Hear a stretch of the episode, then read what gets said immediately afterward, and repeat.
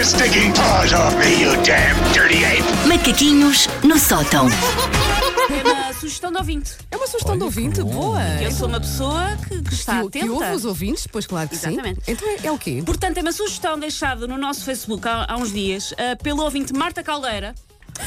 Então, a ótima sugestão da Marta, na qual eu me revi muito, é falar sobre a gaveta dos utensílios de cozinha. Ah, também tem, claro que sim, então. Porque diz a nossa Cheia de tralha. ouvinte Desarrumada. que temos o garfo disto, a faca daquilo, e depois não usamos nem metade. Normalmente Verdade. usamos o mesmo ah, range, a mesma variedade de, de utensílios e há lá vários que nós temos que, que não usamos. E tem toda a razão.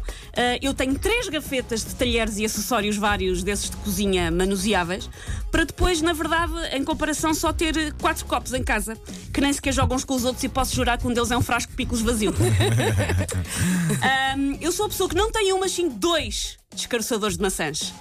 Eu não vai falhar um. E não é assim tão difícil. Se convenhamos, eu sei que aquilo dá jeito para a maçã assada, mas não é assim tão difícil descaroçar uma E a maçã. questão é que tu não fazes maçã assada assim tantas vezes Sim, na vida. não é assim uma verdade. coisa que a pessoa fica, olha, ainda Eu acho que fiz bem. maçã assada uma única vez. e também tenho o descar... Ah, e tenho o descaroçador de azeitonas. Cenoura. E quantas vezes é que eu não compro azeitonas já, Já descaroçadas porque me esqueço não que tenho o descaroçador. Ali, ahm, porque, mas por acaso descaroçar azeitonas é, é difícil. Mas, por exemplo, ainda, ainda em relação a- às maçãs, eu preferia ter um descaroçador de um fruto que é de facto difícil tirar os costas, tipo a manga. Sim. Ah, nona. A manga é a coisa mais difícil. de... Quando aquilo chegas àquela parte, Fica- começa a escorregar é entre a mão. E ficam aquelas barbas de laranja. É, aquela- horrível. aquelas De fibras. gnome sim. nórdico, em vez de. E tentas comer e ficas com aquilo nos dentes. Sim, Sim. sim, sim. Por isso, pronto, eu tenho dois descaroçadores de, de maçãs, não sei para quê. Tenho uma faca, isto ofereceu o meu pai este Natal, eu tenho uma faca específica para cortar tomate. Uma faca específica para Esta tomate. faca serve para cortar tomate. Se eu tentar usar para, por exemplo, cortar um pimento, provoca um tsunami na Nova Zelândia. Não brincar com aquilo. É uma faca de tomate.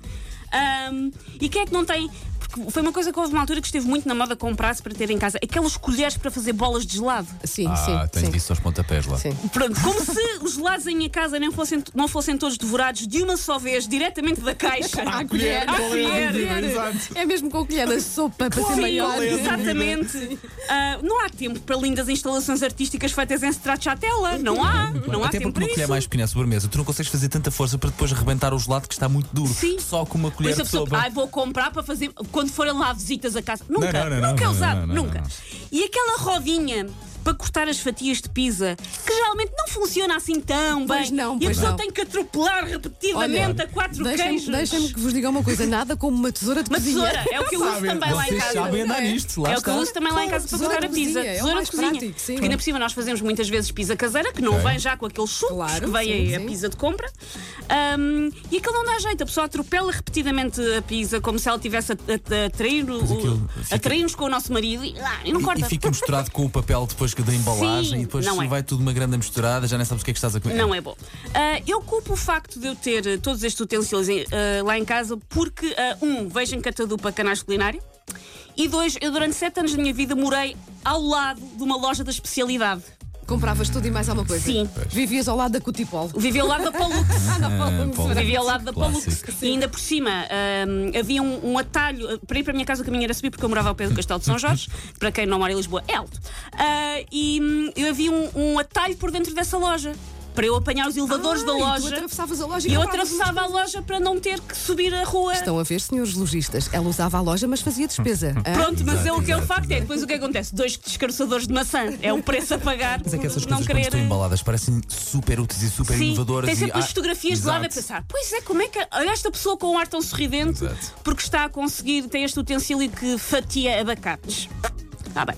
Ahm, por isso, uma das coisas, por exemplo, que eu tenho lá em casa, e tenho vários garfinhos de fundo. Para quê? Quase nunca usa. Quase nunca uso. nunca. Acho que já nem sequer tenho o próprio do fundo. Não, é, é que nós, eh, quando, quando nos oferecem esses, esses, eh, Sim. eh, essas coisas para a cozinha, geralmente, não sei se acontece com vocês, mas fazes com grande entusiasmo Sim. ali no primeiro dia. Uma Até vez. podes repetir, vá, Sim. mais correu bem, vou fazer uma segunda vez. E depois nunca muito mais trabalho. tocas Nunca mais. naquilo, Trabalho. nunca E até mais. pensas, olha, isto é prato. Não, nunca Não, mais. não é, não é. Até o fundo de chocolate. Sim, dá Sim. muito trabalho. Tudo. Eu, os meus garfinhos de fundo, ahm, só se eu os quiser ah, usar para pegar num enxame de baratas e os meter a brincar aos cruzados num ringue feito de Tupperware. Por exemplo, E, e lá está, nos que escreveram para aqui. Eu sei que não se diz enxame de baratas, mas felizmente não há su- nenhum substantivo coletivo para tamanho nojeira. não sei como é que se chama um grupo grande de baratas. Outra ferramenta que me fascina são aquela espécie de mini guilhotinas com várias hum, lâminas que são os cortadores de ovos. De ovos tem, claro que tem, claro que Como sim. se fatiar um ovo cozido à mão com uma faquinha fosse coisa para demorar mais de meio minuto. Ainda pode Não cair a mãozinha com a exaustão de fatiar o ovinho. Não usa anos, tenho lá e não usa anos. E, antes que alguém me diga, ah, mas se tivermos, por exemplo, muitos ovos para fatiar, dá jeito. Eu diria que se vocês têm de fatiar em casa 20 ovos diariamente, deviam reequacionar as vossas opções nesse mundo. Vivam mais e estrafeguem menos ovos. Sabes que a Lara, a Lara, usou- a Lara, a minha mulher, usou Sim. Esse fatiador de ovos o ano passado. Sabes como é que isso acabou? Com ela aos gritos no- na parte de baixo da casa. Sim. Paulo, vem buscar, temos que ir à CUF. Preciso levar, do- preciso levar dois pontos. Preciso levar dois pontos. É verdade, acabou assim. Mas aposto que não deitaram o raio do para o lixo. Está lá em Ah, casa, não, na está, gaveta. Não, está lá em casa, no mesmo sítio, no mesmo, dentro da caixa e ninguém toca naquilo que aquilo Mas mete respeito. Mas Aquilo lá está. corta muito bem.